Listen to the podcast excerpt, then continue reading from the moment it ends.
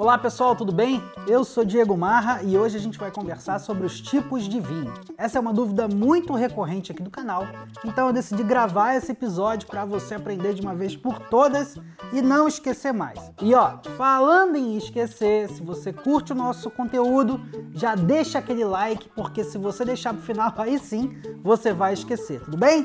Deixou? Então pega a sua taça, dá aquela relaxada e vem comigo.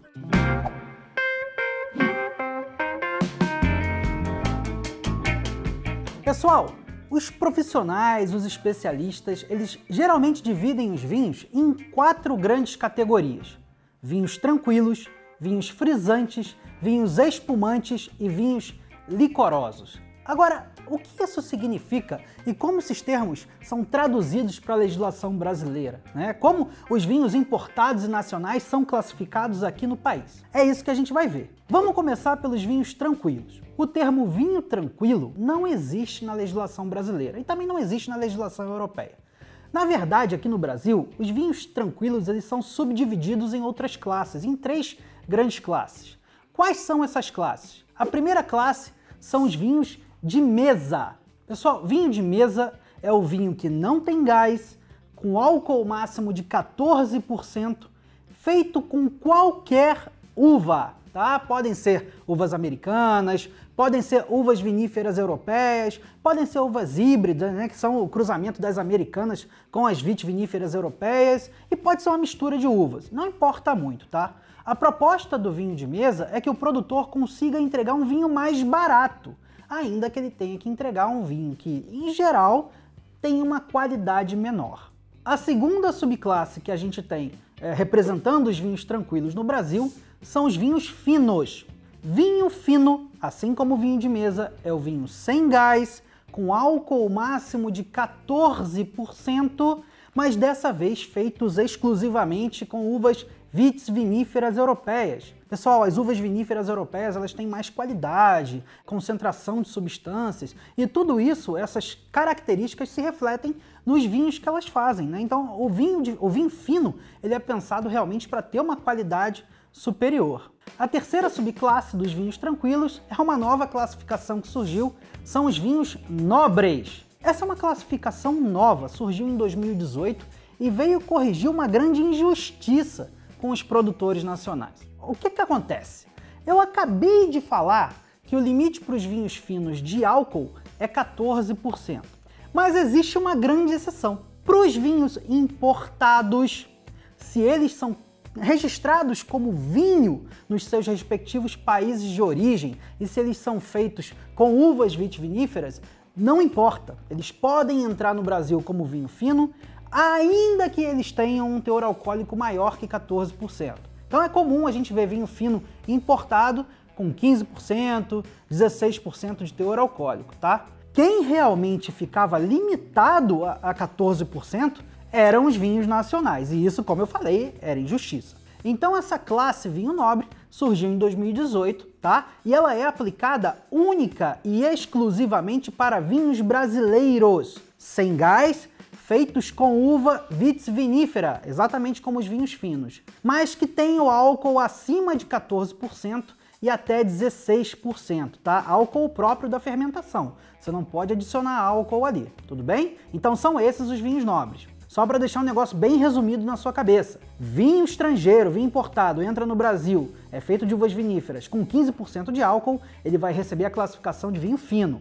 Vinho brasileiro, feito com uvas vitiviníferas, ele conseguiu alcançar 15% de álcool ou mais, 14, 15, 16% de álcool, ele vai ser classificado como vinho nobre. Então são essas três subclasses que compõem o grande grupo dos vinhos tranquilos no Brasil. Agora vamos passar para os vinhos gasosos. O primeiro deles é o vinho frisante. Vinho frisante é um vinho feito com qualquer uva é, que tem um pouco de gás carbônico, que tem um pouco de gás, tá? E para ser mais técnico nessa definição.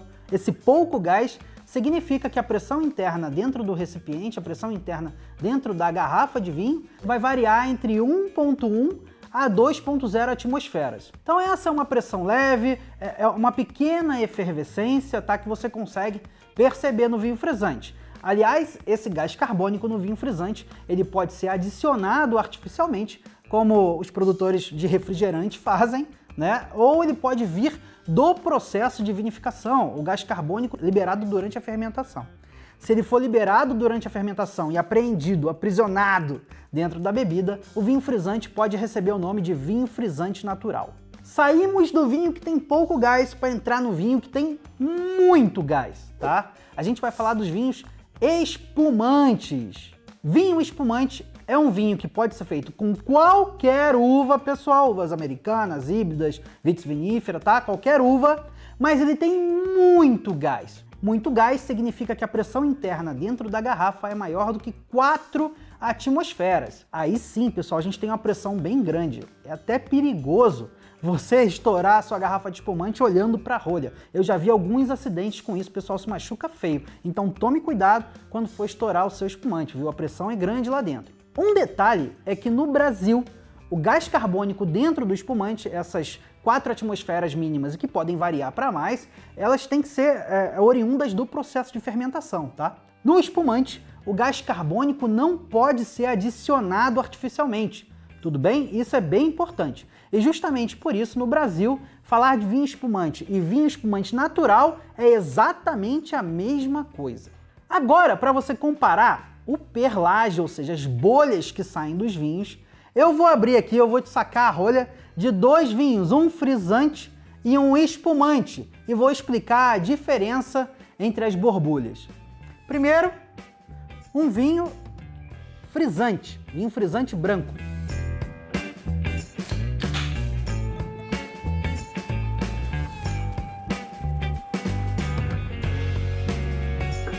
E agora um vinho espumante, esse é um cava espanhol, tá?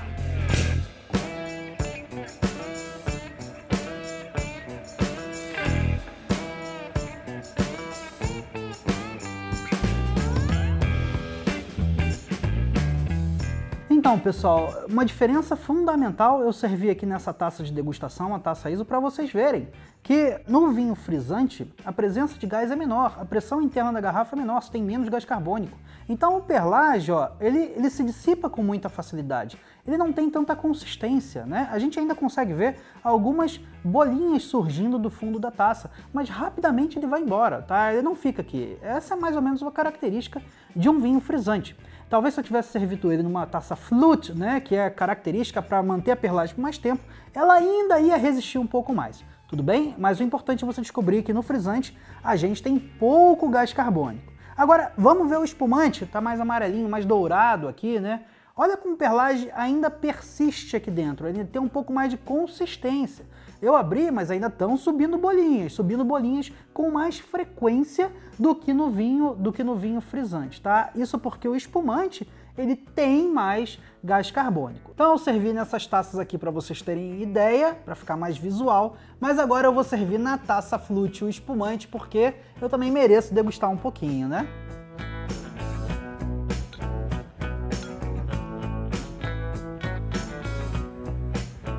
Então aqui, ó, fica visível que o perlage do espumante é bem denso, tá? Nessa taça que é especial para isso. Tudo bem? Então eu falei do vinho frisante e do vinho espumante. Mas para vocês que são atentos à explicação, devem ter percebido. Ué, se a pressão interna do frisante vai até 2 atmosferas e a pressão do espumante começa em 4 atmosferas, e esse buraco aí, se o produtor, por exemplo, quiser fazer um, um vinho com 3 atmosferas de pressão, qual classificação recebe esse vinho? Pessoal, essa é uma pergunta muito curiosa, né? Porque na Europa, o limite de pressão do frisante é maior, ele pode ser mais gasoso. E o limite de pressão do espumante é menor, ele pode ser menos gasoso. Então eles meio que fecham esse buraco. Mas no Brasil realmente existe um buraco muito grande, um gap, né? E por isso eles inventaram uma outra classe de vinho.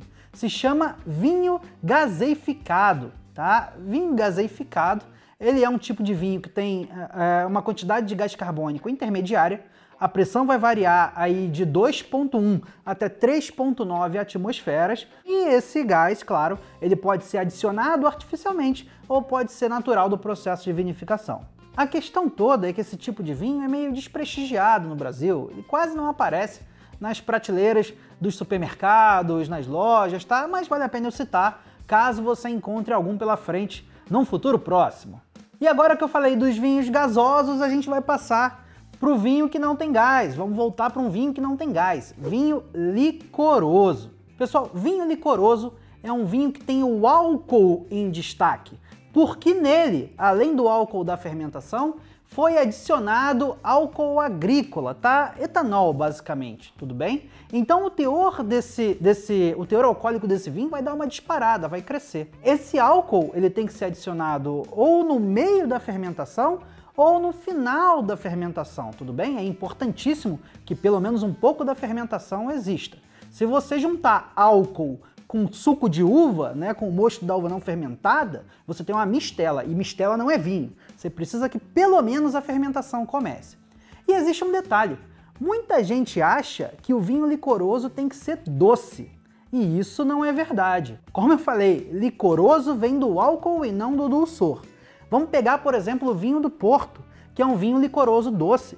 Isso porque no meio da fermentação, o produtor vai lá e adiciona um destilado de vinho, com teor alcoólico de 40% até 90%. Né? Então, instantaneamente, as leveduras morrem e a fermentação para. Só que sobra muito açúcar porque as leveduras não tiveram tempo de transformar toda, todo esse açúcar em álcool, tá bom? Então, o do Porto, além de alcoólico, ele é doce. Agora, se o produtor escolher fortificar, né, o nome desse processo é fortificação. Se o produtor escolher adicionar o álcool, fortificar, no final da fermentação, tá, as leveduras têm tempo de transformar todos os açúcares da uva em álcool. É o que acontece no caso dos jerezes, né, do jerez espanhol. Nesse caso, o produtor espera até o finalzinho, acabaram os açúcares, ele vai lá e joga mais álcool dentro do vinho. Então, e a gente tem um vinho licoroso seco, um vinho licoroso que não é doce. Então são basicamente esses, pessoal, os tipos de vinho. E vale a pena lembrar que no Brasil, todos os vinhos devem ser classificados quanto à cor que eles tenham. E só existem